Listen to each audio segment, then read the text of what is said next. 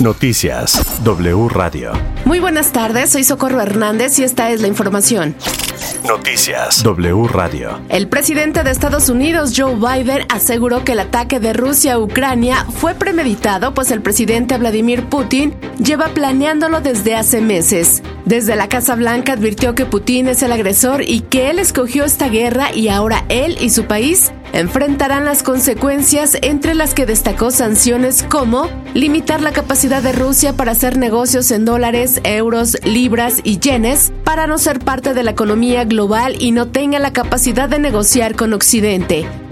El teatro político que montó Putin en Moscú, diciendo que Ucrania estaba por invadir territorio ruso, diciendo que Ucrania había hecho uso de armas químicas, que Ucrania había realizado un genocidio en el Donbass.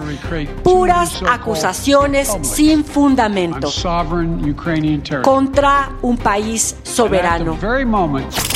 El ejército de Rusia dijo este jueves que sus soldados lograron con éxito todos sus objetivos en el primer día de ataques a Ucrania. El portavoz del Ministerio de Defensa, Igor Konashenkov, informó que fueron destruidas 83 instalaciones militares ucranianas, además de que tropas terrestres avanzaron hacia la ciudad de Gerson al noreste de la península de Crimea.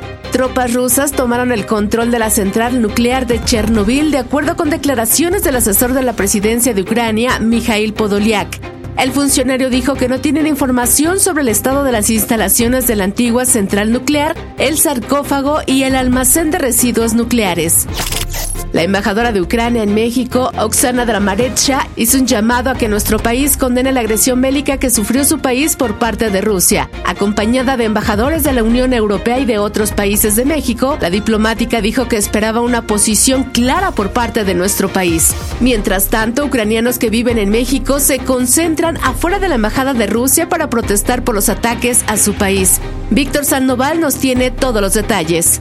Socorro, buenas tardes. Integrantes de la comunidad de Ucrania en nuestro país acuden a manifestarse y protestar frente a la sede de la Embajada de Rusia en la Ciudad de México. Aproximadamente unas 130 personas de este país acudieron a este lugar para exigir sobre todo el cese al fuego en aquel país europeo. De esta manera, los extranjeros radicados en México exigen con mantas, con algunas cartulinas, algunas fotografías, que cese el fuego en aquel país. No ha habido ningún incidente, tampoco actos de violencia. La policía capitalina mantiene un dispositivo de seguridad para garantizar la vigilancia a los manifestantes, así como a la sede diplomática. El reporte que tengo. Buenas tardes. Noticias W Radio. Hasta aquí la información. Recuerden visitarnos en wradio.com.mx. Se despide de ustedes Socorro Hernández. Toda la información en wradio.com.mx.